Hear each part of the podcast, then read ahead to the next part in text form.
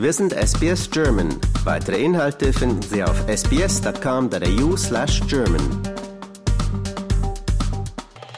Wir befinden uns in einer Krise der Lebenshaltungskosten. Viele Menschen kommen finanziell trotz bezahlter Arbeit nicht über die Runden. Gleichzeitig brechen Milliardäre Rekorde im Vermehren ihres Vermögens. Laut Forbes gibt es weltweit 2558 Milliardäre. Oxfam hat jetzt einen Bericht zur ungleichen Verteilung von Vermögen veröffentlicht.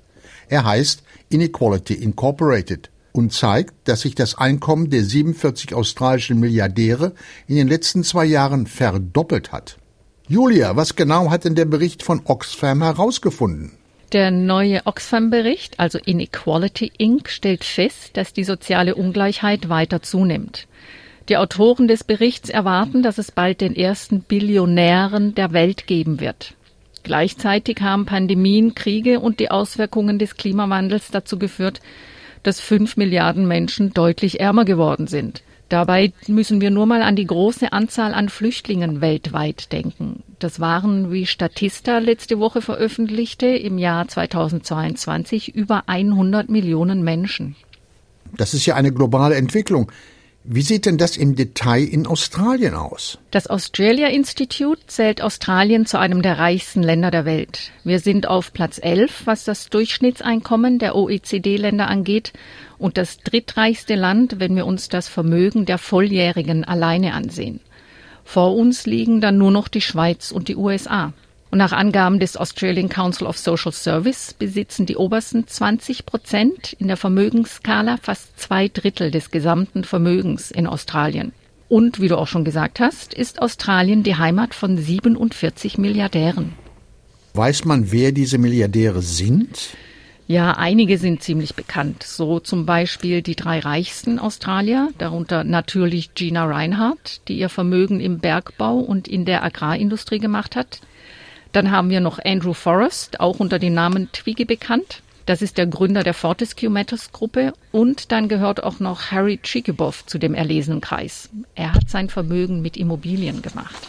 Und diese drei alleine konnten seit 2020 ihr Vermögen mehr als verdoppeln. Wie Oxfam ausrechnet, haben sie eben seit 2020 pro Stunde 1,5 Millionen Dollar gemacht. Und dagegen lassen Menschen, die Sozialhilfe hier erhalten, aufgrund der steigenden Lebenshaltungskosten mittlerweile Mahlzeiten ausfallen. Deswegen ruft Oxfam die Regierungen auch auf, etwas gegen die Ungleichheit zu unternehmen. 1,5 Millionen Dollar pro Stunde. Da muss hm. ich hier im Radio mein ganzes Leben arbeiten, um vielleicht diesen Betrag zu erreichen. Ja, bei mir reicht das nicht. Mein ganzes Leben. ja. Was schlägt Oxfam nun vor? Ja, eigentlich ist es ganz einfach, denn die Reichen und die Reichsten zu besteuern, ist der Vorschlag. Dabei blickt Oxfam auch in die Vergangenheit, denn die Reichen waren in der Vergangenheit weitaus höher besteuert. Oxfam argumentiert hier, dass dadurch auch die Macht der Eliten zurückgedrängt werden kann und nicht nur die wirtschaftliche Ungleichheit, sondern auch die rassische, geschlechtsspezifische und koloniale Ungleichheit verringert werden können. Ja, und wie sieht es denn bei uns hier in Australien aus? Was wird denn dagegen die Ungleichheit getan? Ja, die australische Regierung möchte die Kluft zwischen den Superreichen und dem Rest der Gesellschaft verringern. Und zwar durch eine Änderung des Steuersystems, die sogenannten und viel besprochenen Stage 3 Tax Cuts. Diese sollen am 1. Juli dieses Jahres in Kraft treten.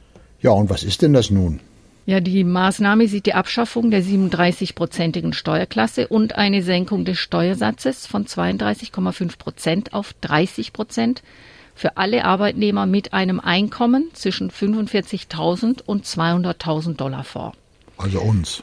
Ja, genau, wir sind das. Mhm. Und das bedeutet, dass zum Beispiel diejenigen mit einem Gehalt von 100.000 Dollar pro Jahr, das sind wir dann schon nicht mehr, oder ich nicht, mehr als 1300 Dollar weniger an Steuern zahlen müssen. Auch wird das Mindestgehalt für die Steuergruppe, die 45 Prozent Steuern bezahlt, auf 200.000 Dollar erhöht. Bislang sind das noch 180.000 Dollar. Aber daran gibt es Kritik. Von wem? Ja, daran gibt es schon lange Kritik aus ganz vielen Seiten. Auch Rod Goodman von Oxfam hat das kritisiert. Er kritisiert, dass diese Steuererleichterungen nur den Spitzenverdienern zugutekommen werden. Und das sind vor allem diejenigen mit einem Einkommen von über 180.000 Dollar. Diese werden nämlich pro Jahr ungefähr 9.000 Dollar zusätzlich in der Tasche haben, hat Oxfam ausgerechnet. Das bedeutet auch, so Rod Goodman, dass dem Staat dadurch in den nächsten zehn Jahren 10 Milliarden Dollar an Steuereinnahmen fehlen werden. Macht Mr. Goodman denn nun auch einen Alternativvorschlag? Ja, er sagt, dass eine bessere Besteuerung des Reichtums ein viel besserer Ansatz zur Verringerung der Ungleichheit ist. Er schlägt außerdem vor, soziale Maßnahmen auszubauen, um so den Druck für Gering- und Mittelverdiener wegzunehmen. Dazu gehören seiner Meinung nach eine Stärkung des Sozialversicherungssystems und er nennt dabei explizit Medicare, aber auch die Kinderbetreuung würde er günstiger machen.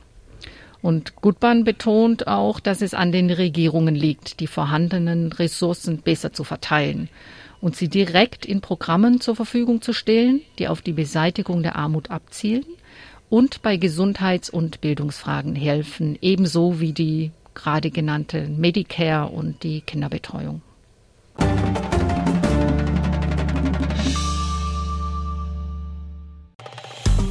Liken, teilen und kommentieren Sie unsere Inhalte bei facebook.com/sbsgerman.